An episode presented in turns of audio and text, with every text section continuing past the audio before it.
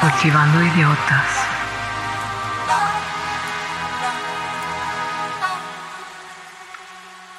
Hola a todos, bienvenidos a Cultivando Ideotas. Saludo al copiloto de esta nave y corresponsal desde Alemania, Chavita Araujo, ¿cómo estás? Muy bien, James. Interesado en conocer un poco más sobre este mi país tocayo, El Salvador, y su actual dirigente. Y vamos a hablar de lo que llevó a estas elecciones, Chavita, que fueron un hecatombe en Latinoamérica, donde Nayib Bukele se lleva el 83% de los votos, ¿no? Adquiere prácticamente el control de la Asamblea Legislativa y prácticamente el control de los tres poderes de la Unión en su país, Chavita. Eh, realmente ha minimizado a la oposición y la ha dividido. Eh, y, y, con ello, pues se ha consolidado como la fuerza política en ese país, Chavita. Sí, y que está pasando en muchos países, ¿no? Este, este tipo de figuras eh, que llegan con a manera de populismo eh, se están empezando a perpetuar. Vamos a ver también en México. Parece que eh, el mismo partido en poder ahorita está eh, planeando igual quedarse. Pero bueno, ese es tema de otro día. Estaría interesante. Sí, pero es muy importante decir lo que ha significado la llegada de Nayib Bukele al poder, ¿no? En este partido Nuevas Ideas obtiene eh, el 83% de los votos. Y, que es impresionante ver que el segundo lugar, que es este partido de derecha que se llama Alianza Republicana Nacionalista, también conocido como Arena, eh, en donde su candidato Joel Sánchez eh, en segundo lugar solo obtiene el 6.2% de los votos. Y bueno, pues el, el Frente Farabundo Martí para la Liberación Nacional obtiene el 7.1% de los votos.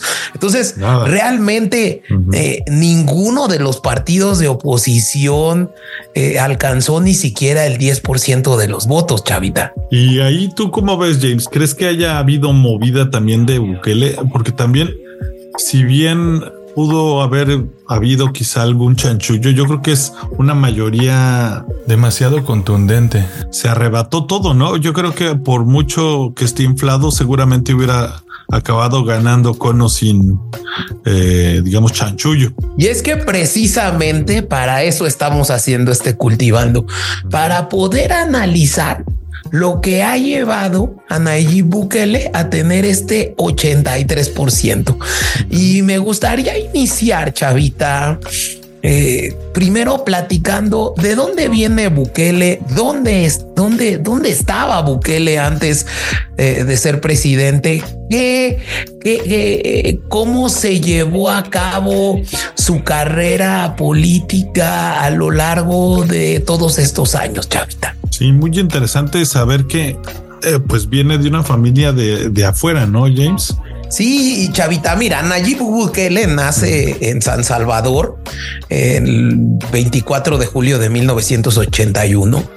Eh, él reconoce y siempre lo ha hecho eh, el gran apoyo incondicional y las bases que le dio su padre, el químico industrial Armando Bukele Catán, eh, que tiene ascendencia palestina, ¿no? Y que fue convertido al Islam y, que incluso fue líder de la comunidad árabe en San Salvador e impulsó eh, algunas de las primeras mezquitas en ese país, ¿no?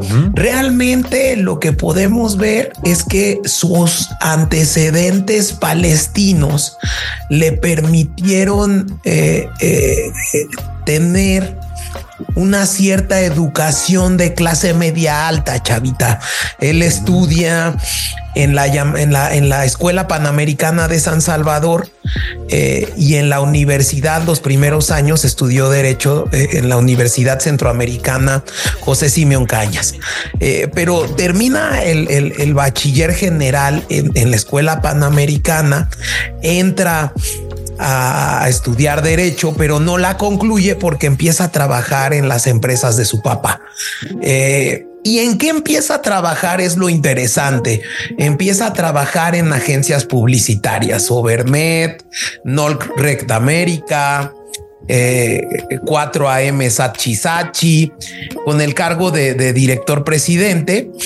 Y estas compañías publicitarias, digamos, estas agencias, le permiten llegar al famoso FMLN, que es el Frente Farabundo Martí para la Liberación Nacional, que es este partido de izquierda, ¿no?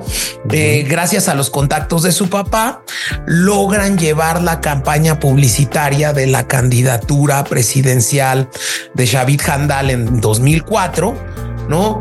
Y posteriormente Nayib Bukele y antes de entrar al ámbito político ya como eh, alcalde, eh, su último trabajo fue el presidente de Yamaha Motors en El Salvador, Chavita. Y fíjate que, eh, cuánta movida en su carrera, ¿no? Pero aún así, pues creo que algo que le sirvió mucho de trabajar en las agencias de publicidad fue el, el ver cómo se llega, digamos, a la gente a través de campañas y de visuales, lo que utilizó más adelante, ¿no? Y ha seguido utilizando toda esta fuerza del, del mercadeo, ¿no? El marketing tiene mucho que ver siempre en la política. Y es correcto. Yo creo que este, y les recomendamos en su momento este podcast eh, de radio ambulante sobre el tema del Salvador, donde eh, eh, realmente la NPR logra recopilar declaraciones de mucha gente que convivió alrededor de, Nayib Bukele, ¿no? Y que, y que también logra explicar cómo llega al poder. Pero digamos, en 2011, ya que había sido, ya que había hecho publicidad del FM, del, del FMLN, que es este Frente Farabundo Martí para la Liberación Nacional, eh, se afilia a este partido en 2011 y compite en las elecciones municipales de 2012 para eh, ser alcalde de, un, de, de un poblado de, El Salvador que se llama Nuevo Cuscatlán, Chapta. Y que al principio él comentaba también justo en esta entrevista que, que nombras, eh, se me hizo interesante que el papá le dijo que no se metiera en la política, según lo, lo comenta Bukele, y le dice, no, yo sí quiero en verdad, y que de ahí el padre dice, pues si te vas, nos vamos con todo. Y yo creo que, pues justo, ¿no? Usar el aparato de, de todas las empresas detrás de su padre le ayudó muchísimo a, forjar la carrera, ¿no? Sí, y, y, logra llegar a ser candidato a partir de este concepto y esta estrategia política de cambiar lo establecido. Y creo que hoy en día es como ha llegado Nayib Bukele, ¿no? Eh, realmente eh, enfocó su gestión durante eh, su alcaldía de Nuevo Cuscatlán en, en, mejorar el acceso a la educación, salud, vivienda, agua potable, impulsó mucho el turismo local ¿no? Eh, luego empezó a hacer acciones como la donación de su salario para el financiamiento de becas universitarias y aumenta el salario de los trabajadores del municipio. Eh, es una clásica lo de, donar su, salario, ¿no? Ya en, Latinoamérica. Sí, y, y, este tema de llegar y decir, yo no necesito porque pues yo tengo dinero, gano más de las empresas de mi papá. Y entonces realmente eh, justo él empieza a, generar este entorno de nuevas ideas, de un mesías, de un cuate que no necesita, ¿sí me entiendes? Y, y, y, actúa solo por el bien del pueblo. Es correcto. Luego, en octubre de 2014, Chavita, la ONU lo invita como expositor de la jornada del Día Mundial de las Ciudades. Y resulta eh, un trampolín muy importante porque él destaca el programa de becas universitarias para los jóvenes del municipio eh, y el involucramiento de estos jóvenes en proyectos para ayudar a mejorar las condiciones de las comunidades. Eh, también destaca la llamada entrega mensual de una canasta alimentaria para los adultos mayores, la promoción del emprendimiento femenino eh, eh, y las obras de infraestructura que estaban mejorando los espacios públicos y conectando más el municipio con las grandes urbes del país. La realidad, como lo vimos y como se puede destacar en este podcast de NPR, es que realmente Nueva Cuscatlán no tenía un gran problema de homicidios como si lo tenía San Salvador eh, o en general el, país.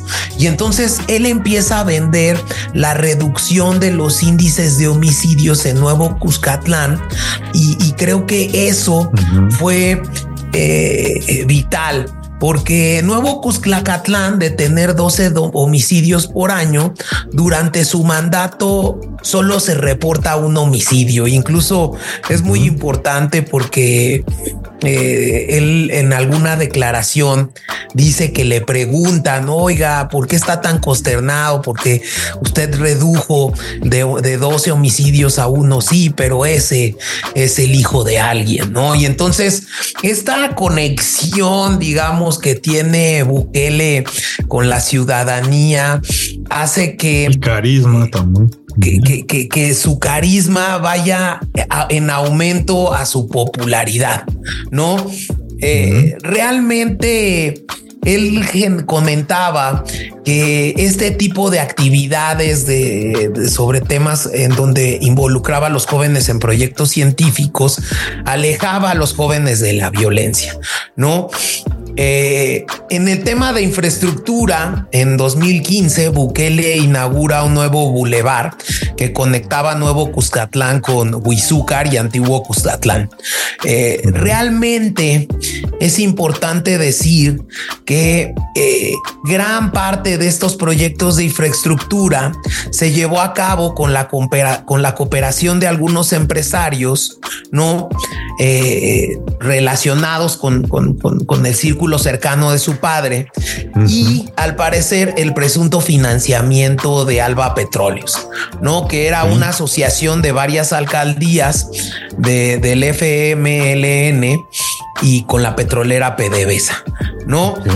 evidentemente utiliza eh, su gran carácter publicitario en temas políticos para lograrse posicionar para su siguiente, eh, para su siguiente cargo, que era ser eh, eh, candidato a la alcaldía de San Salvador, la ciudad más importante de ese país, y abandera a Michelle Sol para continuar al frente de Nuevo Cuscatlán. Ya como candidato a San Salvador, participa en las elecciones municipales de 2015, donde logra ganar la alcaldía eh, representando a la coalición de el, del FMLN y el Partido Salvadoreño Progresista y logra el 50.37 de los votos. Eh, con ello consolida esta plataforma de gobierno eh, municipal que recibe el nombre de Nuevas Ideas, ¿no? Y empieza a rediseñar un plan de trabajo, chavita. Eh, algunos de los programas que es importante destacar en esta gestión en San Salvador fueron eh, una obra por día, eh, la revitalización del corazón del centro histórico de San Salvador, eh, la construcción de la biblioteca municipal de San Salvador, eh, la creación de la Secretaría de la Mujer y la Secretaría de Cultura de San Salvador y, el, y la inversión y rediseño del mercado Custatlán ha anunciado algo como este mercado anunciado como algo novedoso, ¿no? Pues sí suena eh, que estaba muy activo durante esa, ese periodo de Bukele, ¿no? Sí, es correcto. Eh, la verdad es que aquí Bukele en 2016 eh, también tiene, empieza ya eh, a ser objeto de algunas cuestiones en donde la gestión de Bukele, no obstante que estaba haciendo algo novedosa, por ejemplo, eh, este, este proyecto de la revitalización del centro histórico fue algo importantísimo porque eh, Bukele buscó eh, reubicar a los vendedores ambulantes y los mueve del, de, estar eh, ahí en el centro histórico a este mercado Cuscatlán, Chavita. Eh, realmente es importante señalar el impacto político de generar una imagen más limpia del centro, más urbanizada y con un proyecto de infraestructura como el mercado Cuscatlán. Lo que tenemos que entender aquí es que eh, Bukele buscaba venderse, ¿eh? teniendo eh, como plataforma política la alcaldía de San Salvador.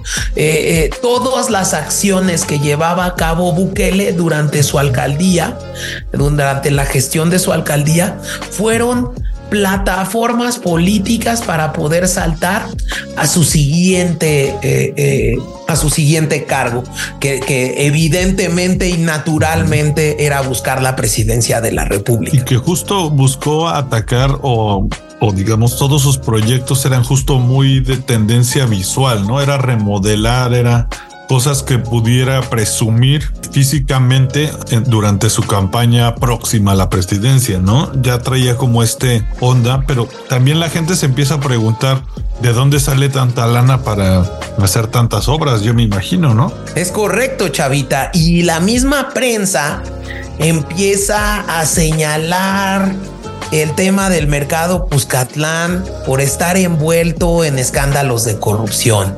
Evidentemente, como tú lo dices, Chavita, ejecuta obra de ampliación de obras públicas, remodelo edificios, eh, reconstrucción, instalaciones eléctricas, líneas de telecomunicaciones. Eh, instaló, y esto es muy importante porque da pie a un tema que vamos a tratar y que creo que es la obra insignia de Bukele, que es el tema de la, de la, de la, de la seguridad.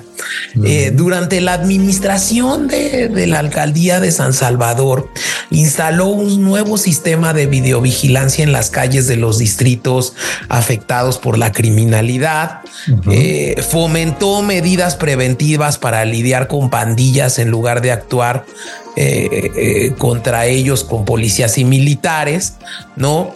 Eh, y, realmente creo que eh, en este programa de una obra por día, ejecutó 124 proyectos de infraestructura con una inversión estimada de 6.5 millones de dólares. Realmente en 2016 alcanza los 200 proyectos. Y, bueno, pues eh, la verdad es que hizo, eh, generó mucha deuda porque es una realidad, este tema se, se tiene que hacer con deuda, pero revitalizó eh, el esquema, logró una gran cooperación internacional ¿no? Eh, firmando incluso convenios de hermanamiento con, con la ciudad de Panamá eh, para compartir experiencias y proyectos en beneficio de ambas capitales. Eh, suscribió también un acuerdo con la Liga de Fútbol Profesional de España para promover el deporte en las comunidades más vulnerables y afectadas por la violencia, ¿no? luego Bukele visita ya Washington en 2016 y sostiene encuentros con, con, la alcaldesa de Washington, Muriel, Bowser, eh, para implementar proyectos en conjunto eh, y recibe las llaves de la ciudad de Geistensburg en Maryland y la ciudad denominó el 11 de septiembre como el día del alcalde Nayib Bukele, ¿no? Eh, empieza también a visitar ciudades como Taipei, ¿no? Y, bueno, pues eh, eh, hace incluso acuerdos de cooperación entre San Salvador y Taipei. Órale. eh, ¿qué pasa, Chavita? Que la gran popularidad que alcanza Nayib Bukele también le permite cuestionar las gestiones de funcionarios de su propio partido, ¿no? Por ejemplo, cuestiona las decisiones que habían tomado eh, las instituciones dirigidas a mejorar el acceso al agua o las que habían eh, establecido las instituciones para promover la sostenibilidad del medio ambiente. Eh, criticó toda la, la, gestión presidencial del FMLN. Con Mauricio Funes, Bukele reconoce incluso que Funes colocó en el debate el tema de la inversión social, pero que pues eso no se había traducido en cambios estructurales ni en beneficios reales para el pueblo. Eh, esto generó eh, que algunos dirigentes de este partido eh, pues, pues se, fueran en contra de él, claro. Entonces a finales de 2016, eh, pues los mayores o la cúpula FMNLista, como le llaman, eh, consideró que Bukele debía continuar un periodo más al frente de, de, la comuna capitalina y con ello le elimina las posibilidades de buscar la presidencia de la República para las elecciones de 2019. Eh, y entonces empieza ya una tensa relación entre este partido y Bukele, por, porque eh, el partido había elegido a Jacqueline Rivera eh, como sustituta en la candidatura a la alcaldía de San Salvador.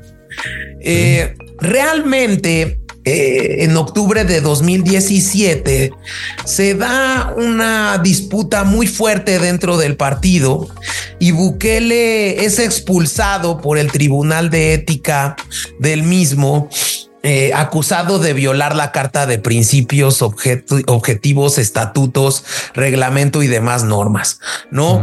Y sobre todo por haber promovido una división interna eh, con una conducta personalista e incluso realizar actos difamatorios en contra del partido. Eh, justo llegó a dividir, ¿no? buscó cómo, digamos, tomar esa presidencia de manera pronta para estar, digamos, en la voz, cosa que me imagino que un partido de, digamos, ya de abolengo como era ese partido, pues ya tenía, me imagino, a todos sus miembros con ciertas funciones y, planeaban a, sus candidatos, ¿no? Con muchísima anticipación. Esto logra que evidentemente esta pugna en donde incluso hubo agresiones verbales, este, eh, de hecho, eh, pues incluso ¿no? Eh, la entonces síndica municipal, eh, Xochitl Marchelli, eh, había dicho que, que, Bukele la había llamado maldita traidora y bruja y que incluso le había arrojado una manzana en la cara.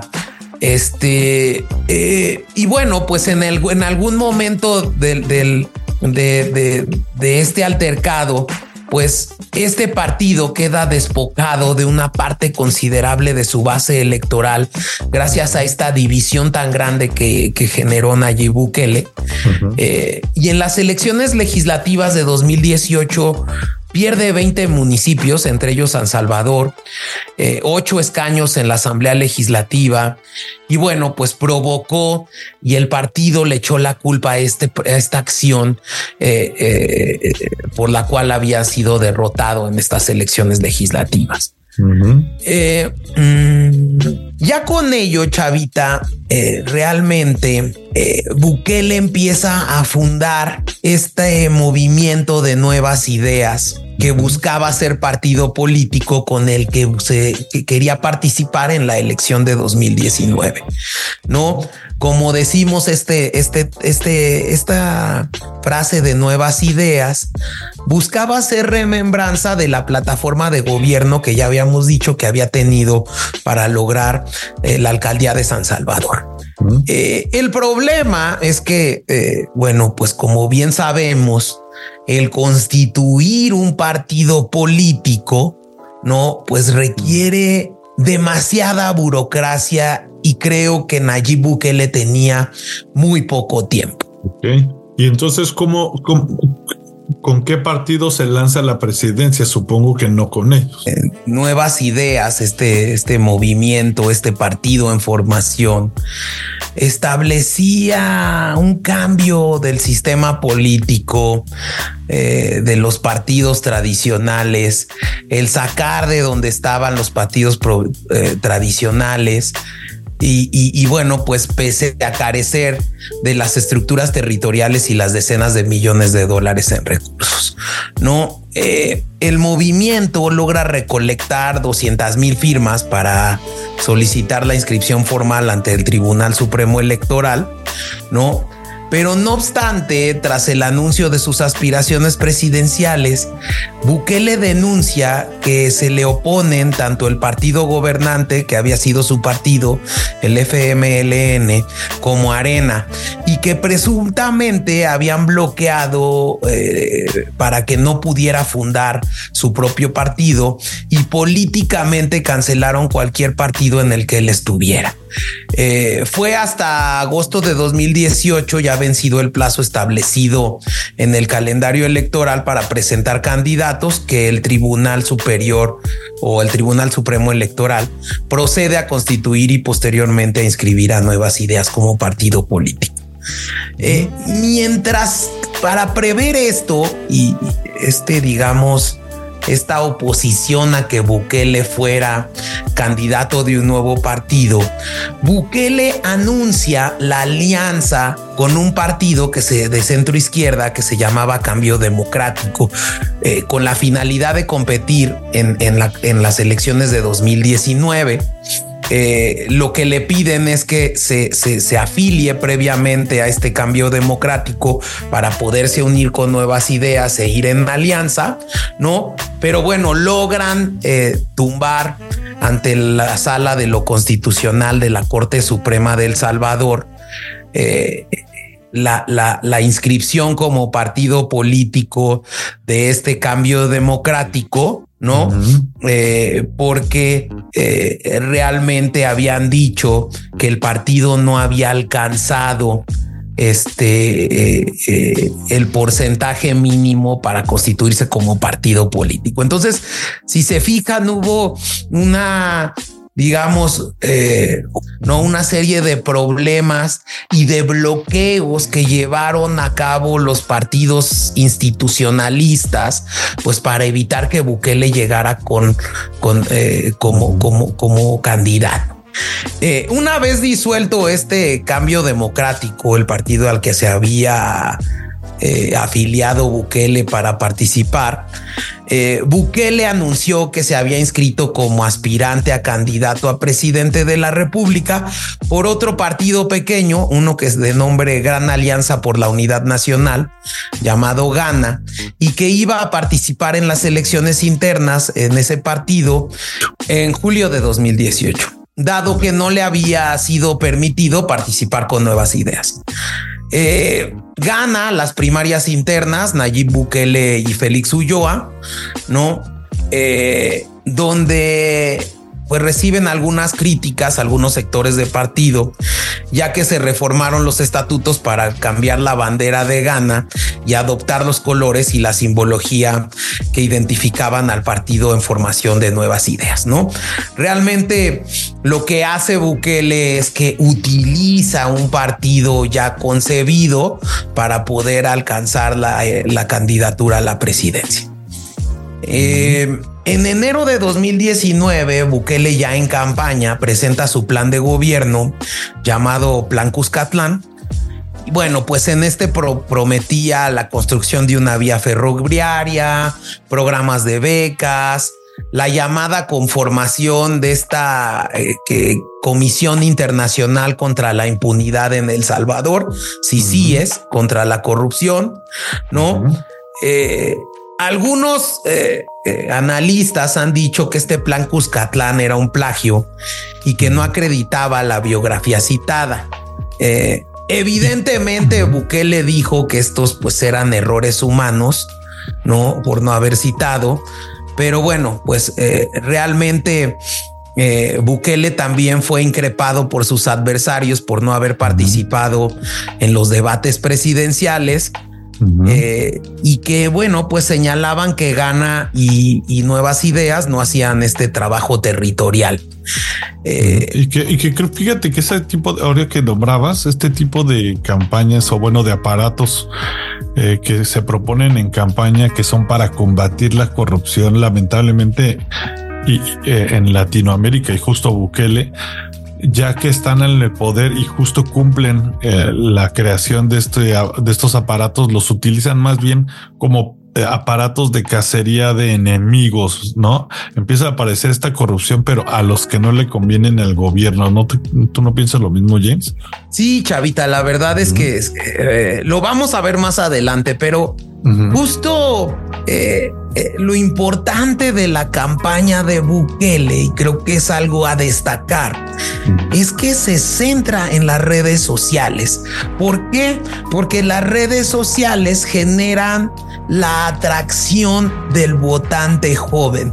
Es algo que hoy en día hace mucha falta en las campañas, eh, en muchas campañas, como por ejemplo la, la misma campaña de Estados Unidos o la campaña de México, en donde no existe una representación real del votante joven.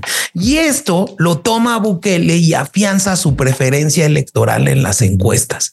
Eh, en la campaña, lo que trató fue de mantener distancia del partido con el que se inscribió su candidatura e intentó que fuese asociado a nuevas ideas, ¿no? Eh, esto fue muy criticado por algunos de los dirigentes de, este partido con el que se lanzó al poder, que, que era Gana, ¿no? Eh, llega la elección de febrero de 2019 y Bukele logra la presidencia con 53.10% de los votantes, eh, obteniendo así la mayoría absoluta sin necesidad de una segunda vuelta.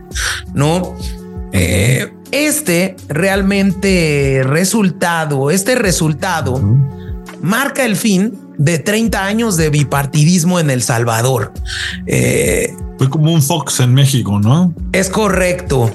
Eh, con ello, incluso es interesante tomar eh, la declaración de Bukele, que a mí me parece vital, donde dice, este, es, este día el Salvador ha pasado la página de la posguerra y ahora podemos empezar a ver hacia el futuro. Eh, y es que este tipo de justo de, discursos al futuro, como dices, atrapan más a la, a la juventud. Y creo que como, eh, como ha pasado, muchos de los partidos de hoy en día, también en México, como que siguen con un discurso de una generación pasada, porque justo la gente que nos gobierna pues es gente que ya está por en sus últimos, digamos, años de laborales y, que ya se perdió de, este salto generacional. Creo que eso, eso ha desconectado mucho a los políticos de, la, de la sociedad que pues gobiernan, ¿no? Claro, claro, claro, claro, sin duda alguna, Chavita. Es muy interesante esto que, decimos, vamos a tener un cultivando sobre las elecciones de los Estados Unidos, pero realmente, y, lo platicaba ayer con, con unos amigos en común, Chavita, la razón por la cual eh, la figura de Taylor Swift va a ser tan importante en la elección de los Estados Unidos es por la falta de representatividad que han tenido los jóvenes en ese país, chavita. Sí, te digo, está en ese, gap generacional, ¿no? Eso creo que es lo que está pasando en muchos países. Otra cosa importante que realmente genera Bukele es que empieza a llevar a cabo acciones de gobierno a través de su cuenta de Twitter, chavita. Entonces, en 2019 comienza a nombrar a sus futuros ministros de gobierno eh, a través de esto, de las redes sociales. Eh, también anunció todo el esquema del proceso de transición eh, a través de, Twitter. Eh, y que te da un canal hacia justo hacia, hacia tu público sin tener que depender de la televisión. Pues es un medio masivo de muchísimo más inmediato y de más fácil acceso, ¿no? Es correcto. Eh, Bukele asumiendo, asume la presidencia el 1 de junio de 2019 como el 46 presidente del Salvador para un periodo de cinco años, chavita. Eh, resulta importante eh, el establecer algunas acciones que hizo dentro de estos seis años de gobierno. Una vez tomado el poder, en la presidencia, Bukele lleva a cabo un plan de 100 días muy fuerte, ¿no? Eh, se dedica a reducir la tasa de homicidios con un promedio de 4.2 homicidios diarios, ¿no?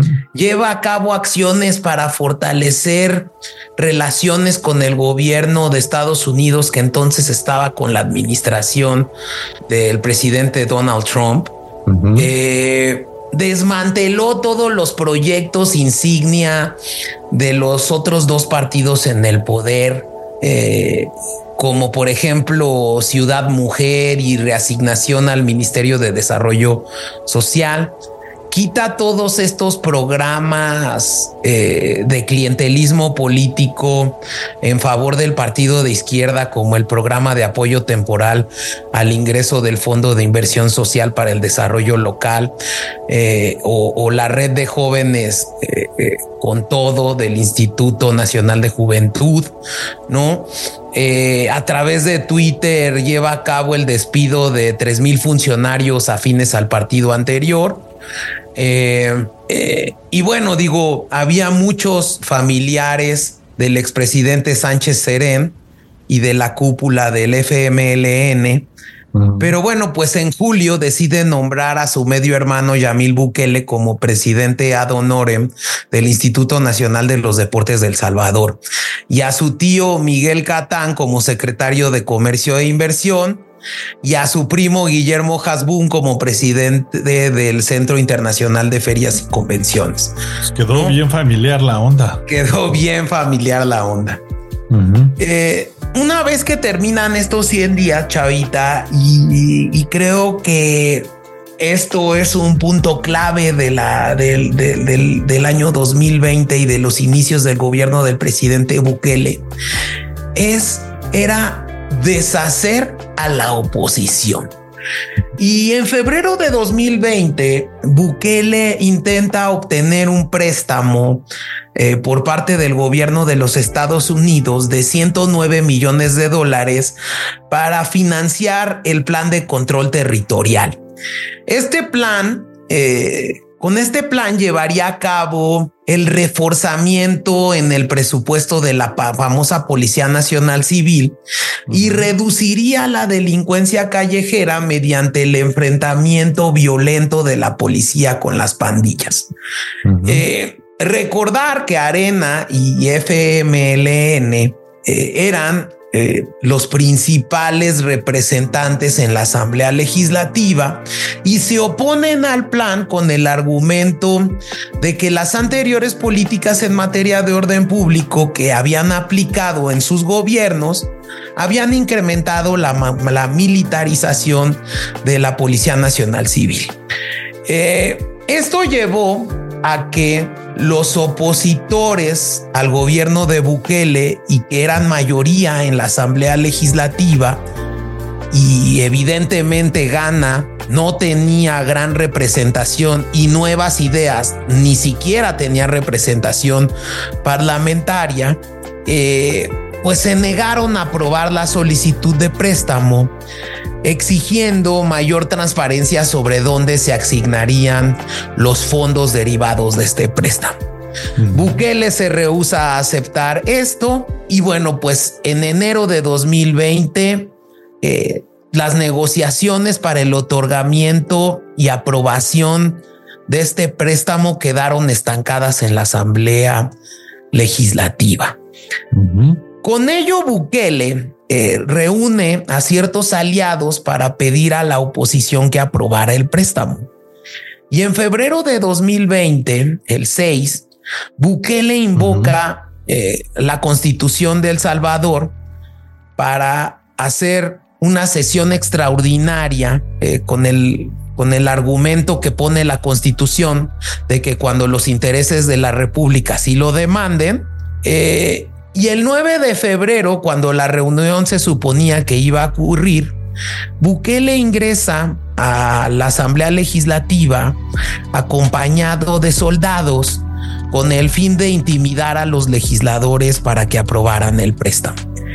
Ya en la Asamblea, se sienta en la silla del presidente de la asamblea y al ver que el pleno no alcanza el quórum, hace una oración y llama a la insurrección eh, popular.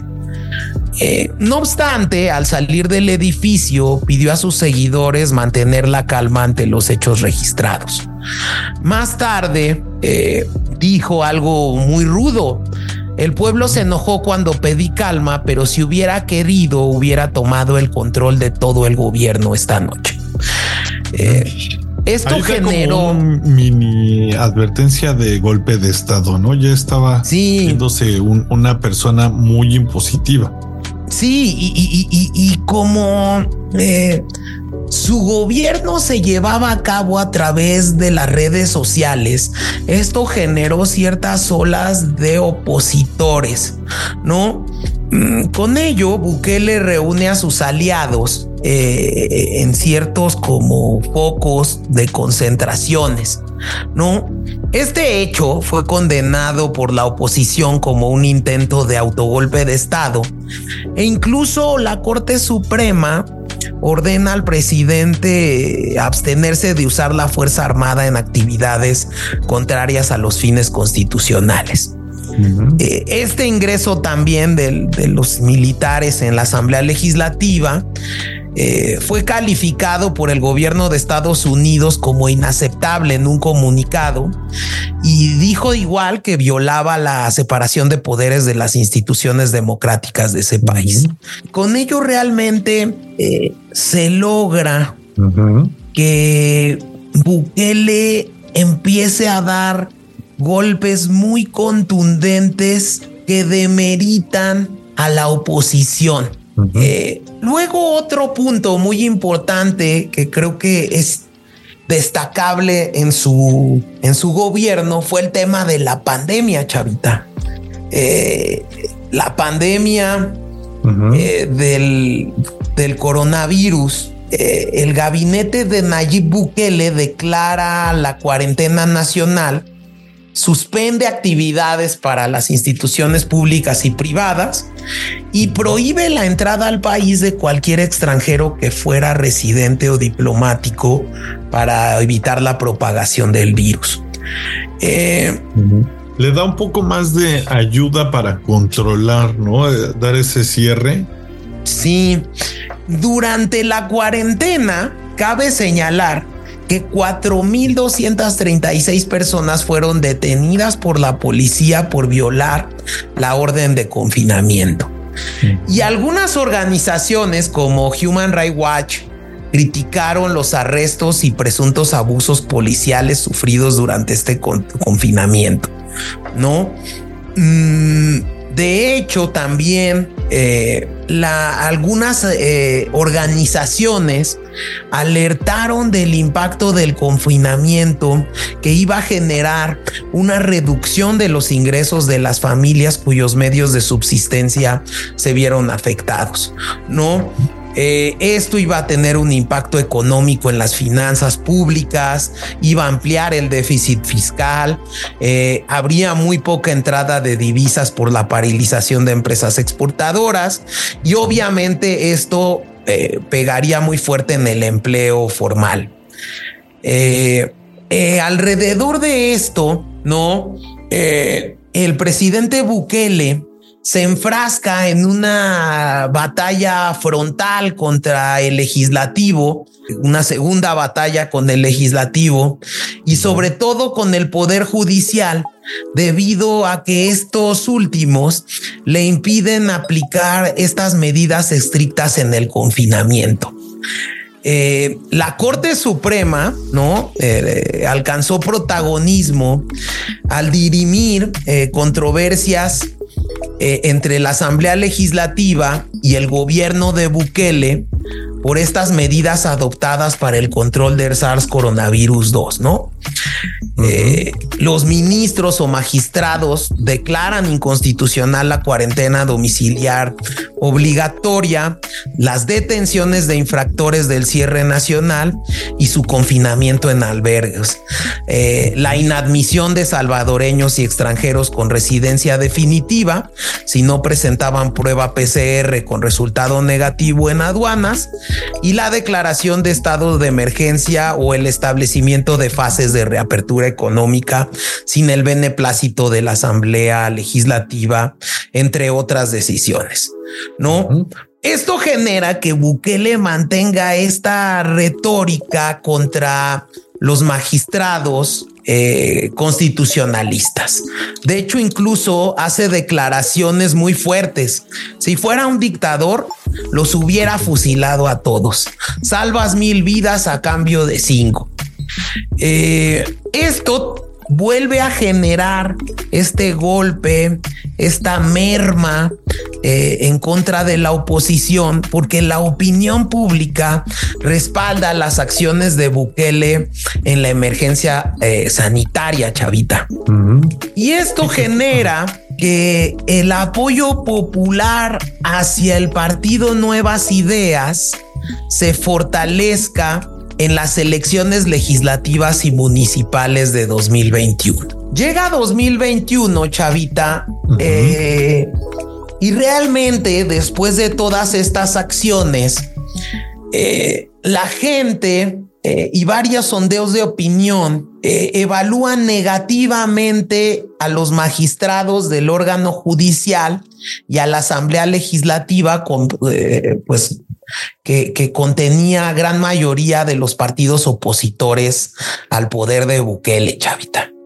Eh, se da la, la elección en, en febrero de 2021 y el partido Nuevas Ideas obtiene la mayoría de los escaños en la Asamblea Legislativa, ¿no? Y durante la primera sesión plenaria de esta nueva asamblea con mayoría de nuevas ideas, hace una coalición con otros tres partidos políticos como son Gana, PDC y PCN para obtener el control de dos tercios de la legislatura. Eh, como lo habíamos dicho en algunos episodios anteriores y sobre todo en el de Venezuela, que les recomendamos que lo escuchen en el cultivando, eh, el otorgar dos terceras partes, el darle a un solo partido el poder absoluto de modificar la constitución, porque la mayoría eh, de, las constituciones establece eh, la mayoría de dos terceras partes para modificar la constitución, como en el caso de México, provoca que ese mismo día el Pleno apruebe la destitución de los magistrados propietarios y suplentes de la Sala de lo Constitucional de la Corte Suprema de Justicia y del fiscal general de la República, eh, Raúl Mel. Eh, esto genera que ahora los diputados oficialistas y parte del eh, partido en el poder aseguraran que los magistrados actuaron contra la Constitución, poniendo en primer lugar intereses particulares sobre la salud y la vida de toda la población. En referencia a los temas de inconstitucionalidad que habían declarado eh, cuando limitaron la acción gubernamental en contra del coronavirus. Eh, realmente, Chavita, esto consolida el gran poder que tiene el gobierno de Bukele de aquí para adelante, Chavita. Sí, yo, yo creo que ya ahí es donde empieza con sus acciones más fuertes, ¿no? Empieza a radicalizarse todavía más, ¿no? Es correcto, Chavita. Y aquí viene otro punto muy importante del gobierno de Nayib Bukele que se da en junio de 2021. Ya con la Asamblea Legislativa en sus manos y el control del Poder Judicial, Bukele anuncia eh, la presentación de un proyecto de ley a la Asamblea Legislativa que convertiría a El Salvador en la primera nación en nacer del Bitcoin, una de las monedas de curso legal. Eh, además del colón salvadoreño, que actualmente está fuera de circulación, pero sigue vigente legalmente, y el dólar estadounidense. El legislativo ya eh, pro gubernamental aprueba la propuesta el 8 de junio de 2021 y entra en vigencia en el 7 de septiembre de 2021. Eh, a partir de ese día, todos los comerciantes salvadoreños están obligados a aceptar esta criptomoneda como forma de pago. está eh, fuerte. En junio de 2021, Chavita, el Banco Mundial rechazó una solicitud del gobierno salvadoreño para ayudar con la implementación del Bitcoin como moneda de curso legal, alegando preocupaciones sobre la transparencia y los efectos ambientales de la minería Bitcoin. Eh, vamos a ver este tema de los efectos ambientales de la minería Bitcoin cuando veamos los temas de cambio climático. El 24 de junio de 2021, Atena Bitcoin anuncia que anuncia su intención de invertir un millón de dólares en la instalación de 1500 cajeros automáticos de criptomonedas que permitirían a los usuarios cambiar dólares estadounidenses por Bitcoin y viceversa. Eh, en septiembre de 2021, eh, el gobierno salvadoreño compra los primeros 400 bitcoins un día antes de que entrara en vigencia la ley Bitcoin. Eh, ese día el precio del Bitcoin se desploma de 52 mil dólares por Bitcoin a menos de 43 mil, alcanzando en un momento de la negociación su nivel más bajo en casi un mes.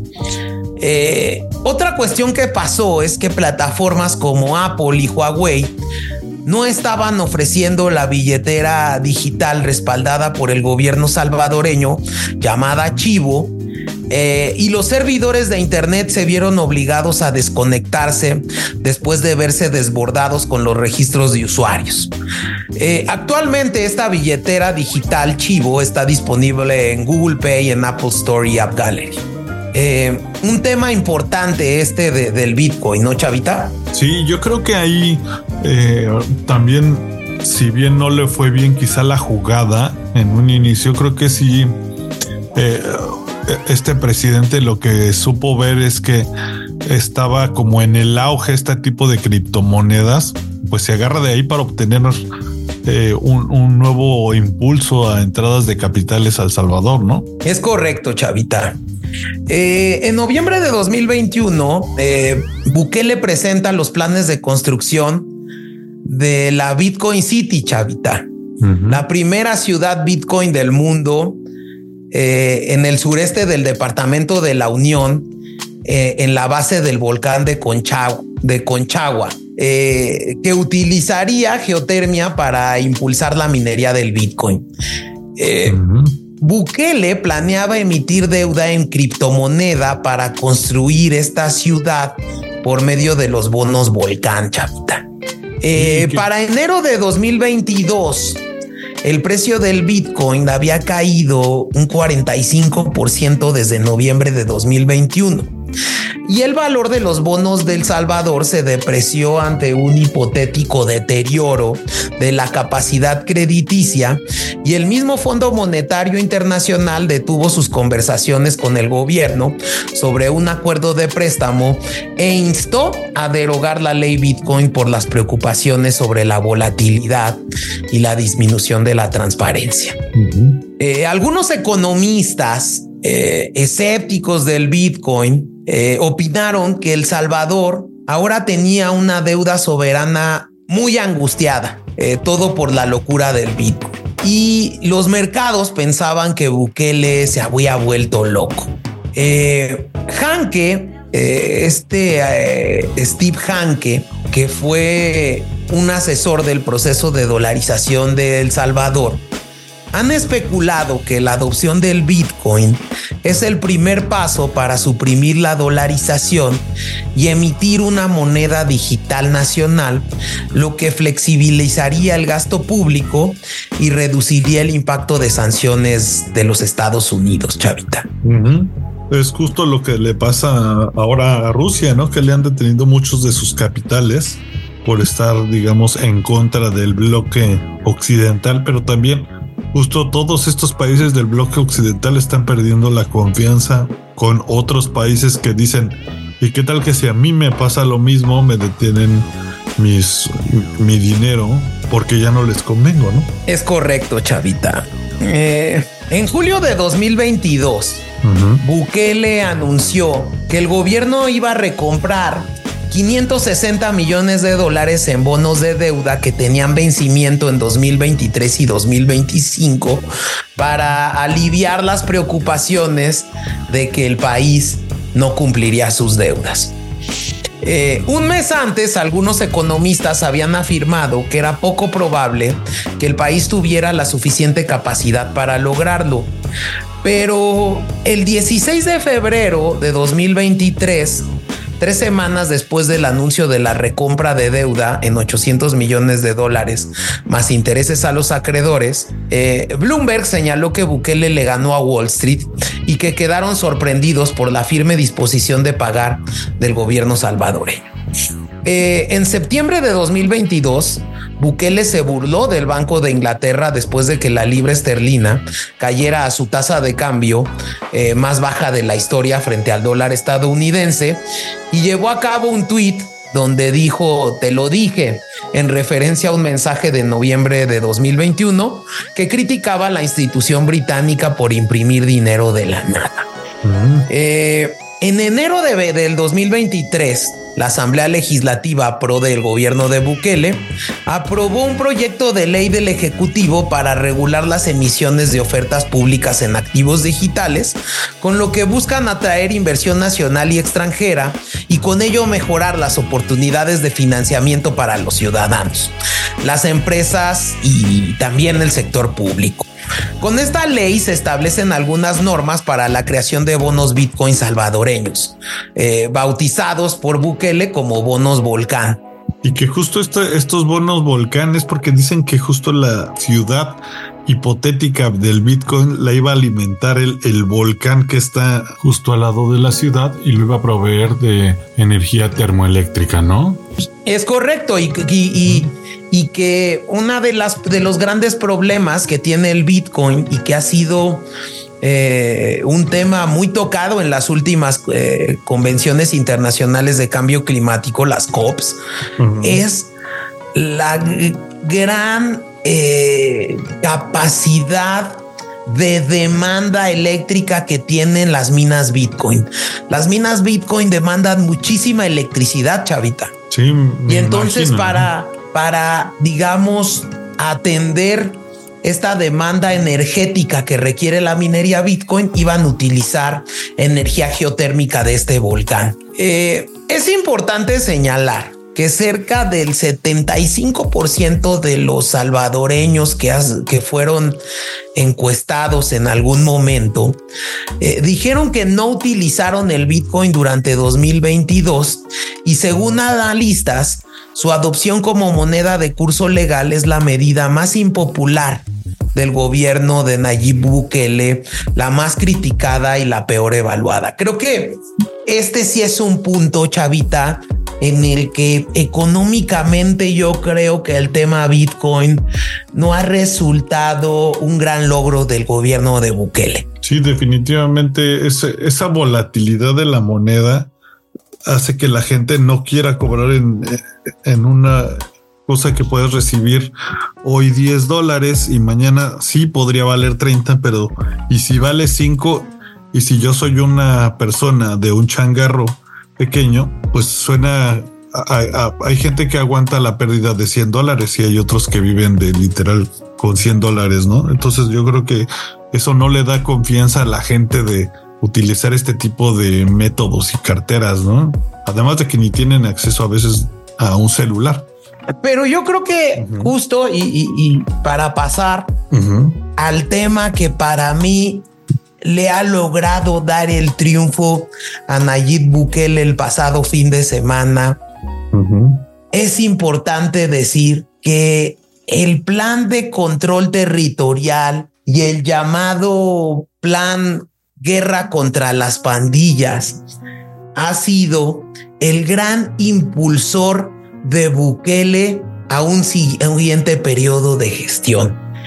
Eh, Definitivamente. es importante decir que hoy en día Bukele con este plan ha reducido la tasa de homicidios de 52 asesinatos por cada 100 mil habitantes en 2018 a 0.4 homicidios al día, chavita. Eh, en eso sí se tiene que reconocer el gran logro, ¿no? Aunque suena a, imposición, yo creo que no cualquiera logra o ese tipo de resultados. la tasa es, si queremos sumar peras con peras, eh, se redujo de 52 asesinatos por cada 100 mil habitantes en 2018 a 7.8 asesinatos por cada 100 mil habitantes en 2022. Esto quiere decir que hoy en día El Salvador tiene una tasa de 0.4 homicidios al día, la tasa más baja de homicidios en toda América, chavita. Pues ahí es donde se nota al menos uno de sus resultados, ¿no?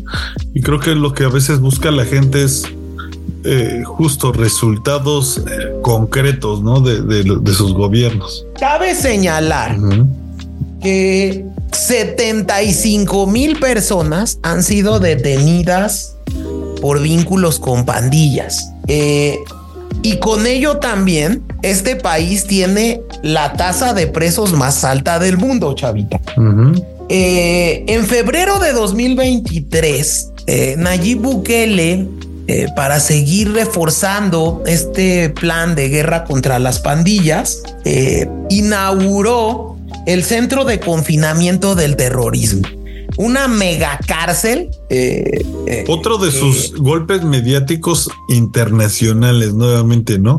Creo que ese, no sé si lo haga adrede, pero se sabe vender muy cañón porque justo medios internacionales empiezan a hablar de ti. Es correcto, Chavito. Y, que esta mega cárcel, que él incluso la ha declarado la cárcel más grande de América, eh, y que este tema de llevar a cabo esta detención, ¿no? Eh, ha generado que muchos países quieran replicar el método Bukele, uno de ellos Haití, Chavita. Y justo eh, estaba escuchando hace algunas horas que Costa Rica también ya está intentando uno de estos planes. Para llevar a cabo esto, Chavita, y ya con el control del poder legislativo y del poder judicial en sus manos, eh, empieza a haber una, un aumento muy grande cuando se empieza a llevar a cabo este plan, ¿no? Aquí hay que recordar que hay dos grandes grupos criminales en El Salvador, que son los maras. Eh, y los dos grupos principales y más mortíferos de la historia salvadoreña son dos grupos de maras, que es la MS-13 eh, y Barrio 18. Eh, cuando empieza Bukele a llevar a cabo eh, la desarticulación de las pandillas, eh, se vuelve un caos, supongo. Se vuelve un caos, chavita. y lo que hace Bukele es que el 26 de marzo de 2022 solicita a la Asamblea Legislativa decretar un régimen de excepción tomando en cuenta lo establecido en la Constitución del Salvador. Eh, este régimen de excepción fue aprobado durante la madrugada del domingo 27 de marzo eh, y con ello eh, es importante señalar que este régimen de excepción, la Asamblea Legislativa al mismo tiempo aprueba la prórroga en 10 ocasiones, ¿no? Con ello, la legislación salvadoreña tipifica como grupos terroristas a las pandillas, ¿no? Eh, y esto permite, Chavita, eh, que empiece a haber pues detenciones arbitrarias, porque lo que hace un régimen de excepción, Chavita, es suspender los derechos constitucionales de la gente para yo poder llevar detenciones sin necesidad de llevar a cabo un debido proceso penal. Entonces, eh, lo que ha generado este orden, este establecimiento, esta reducción de la criminalidad, muchas organizaciones internacionales han declarado, pues sí, que se ha reducido la criminalidad, pero a costa de vulnerar los derechos constitucionales de la gente gracias a la importante concentración de poder que ha tenido el presidente Bukele. Eh, algunas, algunas organizaciones como la Oficina del Alto Comisionado de las Naciones Unidas para los Derechos Humanos eh, han calificado de que las acciones de los policías en detenciones arbitrarias han hecho mano del uso innecesario y excesivo de la fuerza. Eh, Human Rights Watch eh, eh, ha afirmado que hay evidencia creciente y acusaciones creíbles de que las autoridades salvadoreñas han cometido violaciones de derechos humanos como arrestos domiciliarios, desapariciones forzadas y muertes bajo custodia policial durante este régimen de excepción. Eh, Amnistía Internacional ha afirmado eh, que el gobierno del Salvador ha cometido violaciones masivas de derechos humanos como tortura contra los encarcelados. Eh, otra cuestión importante que hay que decir es que hay ONGs que han declarado que es alarmante la falta de libertad de prensa eh, que se ha establecido en el gobierno salvadoreño cuando la Asamblea Legislativa elevó las penas de prisión de 10 a 15 años a quienes divulgan mensajes de las pandillas en medios de comunicación. Eh, en términos generales, ¿no? Eh, ha habido grandes temas en, grandes observatorios de derechos humanos en donde se han denunciado tortura cometida al amparo de este régimen de excepción, supuestas muertes de detenidos bajo custodia policial, el hacinamiento carcelario y violaciones a los derechos humanos en las cárceles de El Salvador. Y bueno, pues en respuesta a estas acusaciones, Bukele ha criticado a la comunidad internacional eh, y les dice pues que son aquellas que no dijeron nada cuando los delincuentes arrebataron decenas de vidas salvadoreñas, pero saltaron cuando empezamos a arrestarlos porque según les estábamos violando sus derechos. Y eso ahí se me hace justo, bastante justo eh, como polémico y cómo lo, lo mencionan mucho hasta en los comentarios. Eh, eh, este clásico, digamos, eh, diálogo de, pues si las bandas mataban a la gente y la trataban mal, cuál el presidente no debería de tratarlas bien, ¿no? Y, y, está dando como esta permisibilidad al mal, digamos, al maltrato de reos, lo que también luego no se da la cuenta la gente es que en caso de que llegue justo ellos a prisión por alguna otra forma, pues estás perdiendo, cediendo pues tus derechos eh, en una en un futuro probable, ¿no? Es correcto, Chavita.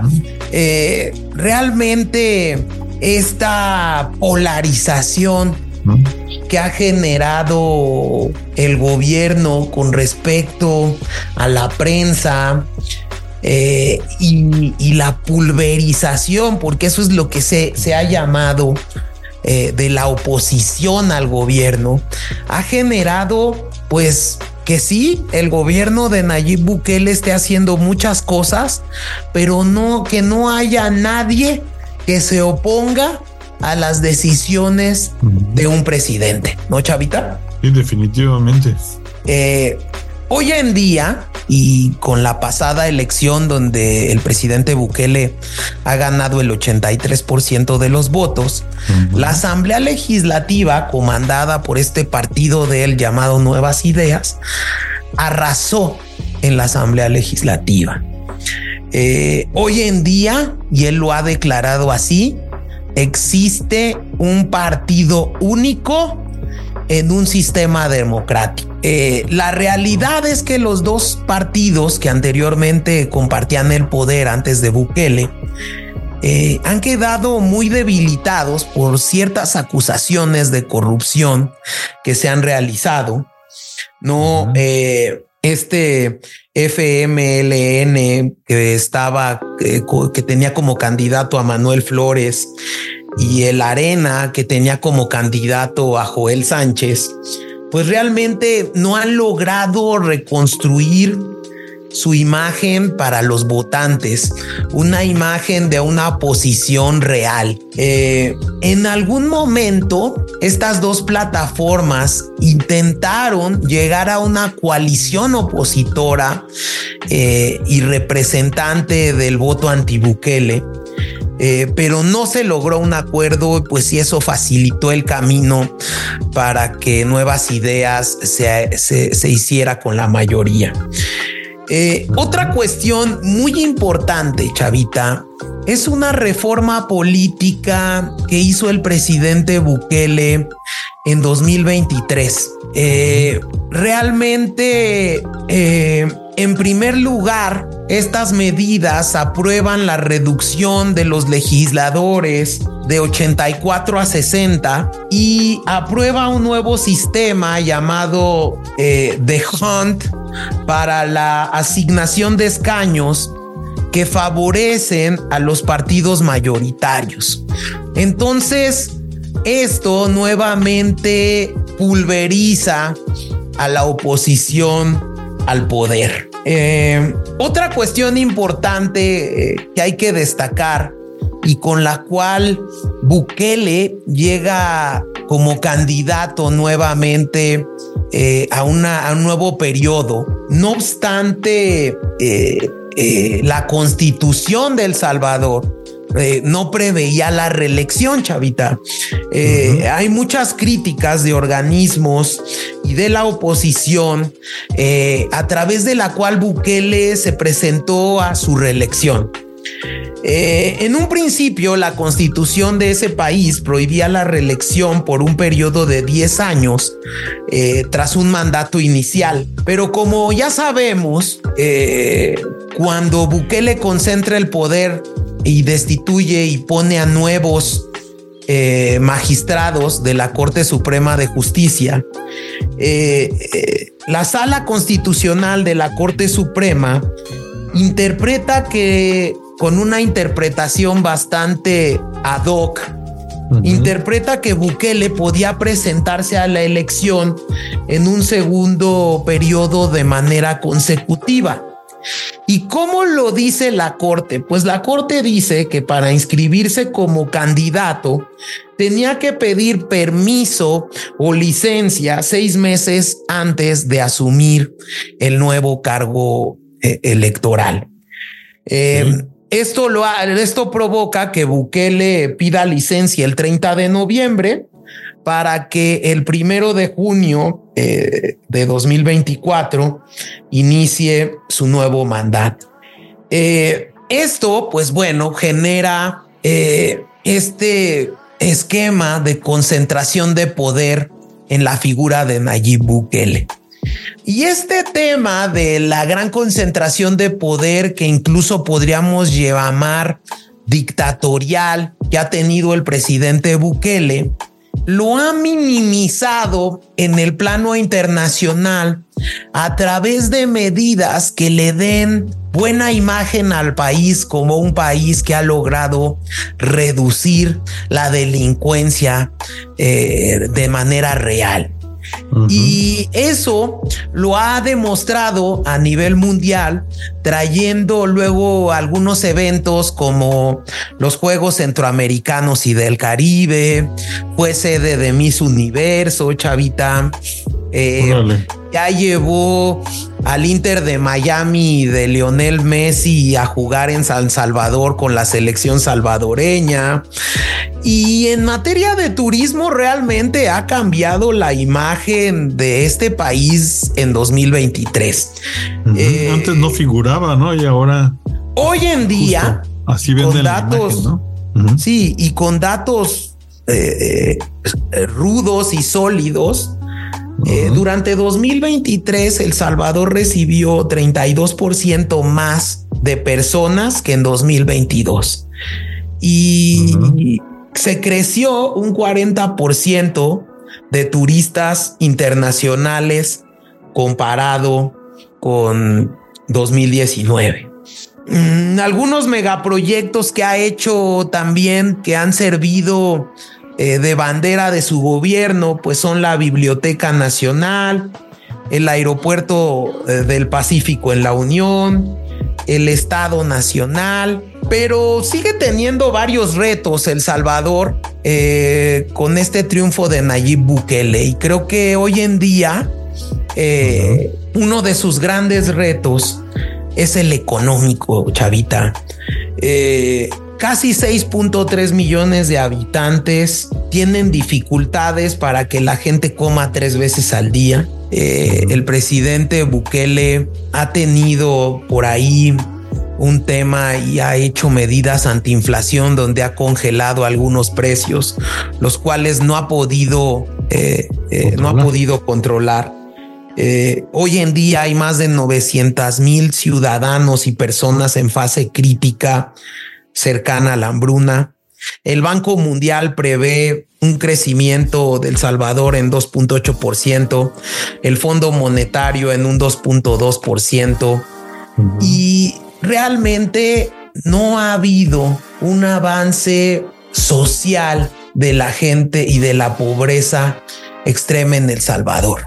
Eh, ha habido grandes medidas eh, para acabar con la, con la violencia, con la delincuencia en El Salvador. Pero bueno, yo creo que corresponde al presidente Bukele a partir de aquí generar algo más, generar empleos, generar crecimiento económico, eh, generar desarrollo real de infraestructura productiva y que, bueno, pues ojalá eh, haya buena suerte con un nuevo periodo del presidente Bukele y que esto no se conciba como una dictadura perfecta para poder consolidar a un hombre en el poder. Sí, definitivamente, porque creo que ahora que tiene tan bien arreglado el tema de la seguridad, si no le juega a la mala y le echa ganas a la economía, es mucho más fácil atraer inversión con un país seguro, ¿no? Es correcto, Chavita.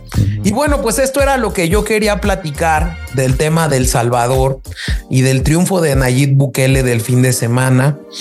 Eh, y no sé, Chavita, con qué quieras concluir. Pues más bien ahí, tú que yo te preguntaría, ¿tú qué opinas de Bukele? Porque justo es un personaje muy controversial, pero a mí, digamos, si lo comparo con los personajes clásicos de Latinoamérica de, digamos, dirigentes, creo que al menos es una persona que pues ha logrado, digamos, hacer muchas de sus propuestas radicalmente, ¿no?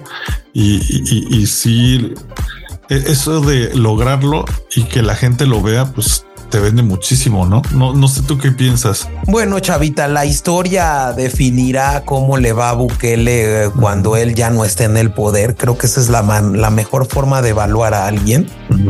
Eh, creo que sin duda el avance en el tema de la violencia es algo, pues, que se puede celebrar pero que yo celebraría a medias porque creo que la gente también ha cedido su capacidad y sus libertades en pro de llegar a una reducción de la violencia y creo que eso tampoco es bueno.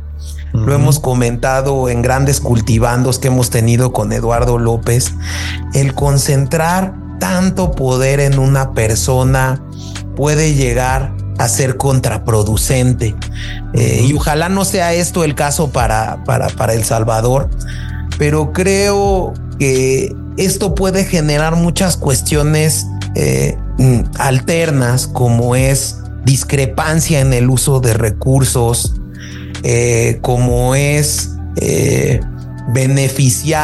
eh, a un grupo que, se encuentre en el poder, como falta de transparencia, en contrataciones públicas, en desarrollo de infraestructura, que pueden generar ciertos temas de corrupción a mediano o largo plazo.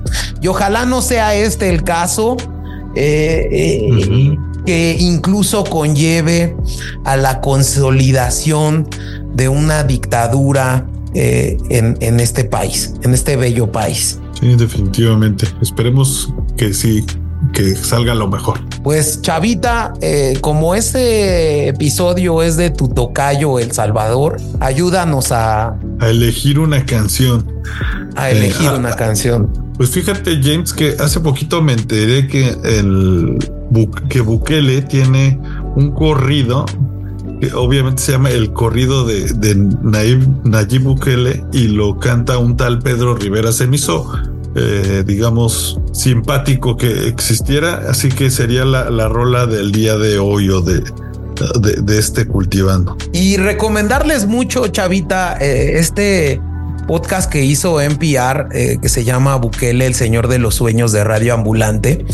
Eh, está en las principales plataformas y, bueno, pues eh, creo que es importante todas las declaraciones que hace gente cercana a Bukele y cómo explican cómo desde, desde niño tenía concebido este tema junto con su papá y cómo concibieron este pues producto electoral bastante exitoso, Chavita. Sí. Y síganos en las principales plataformas. Envíenos un correo a contacto arroba cultivandoideotas.com o a cultivandoideotas arroba gmail.com. Estamos también en las redes sociales. Eh, vamos a estar ahorita esta semana que es la Semana del Arte en, la Ciudad de México.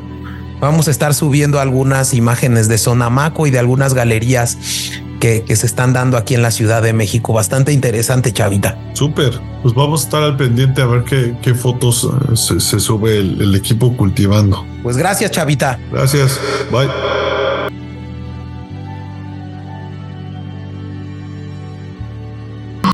Muchas gracias.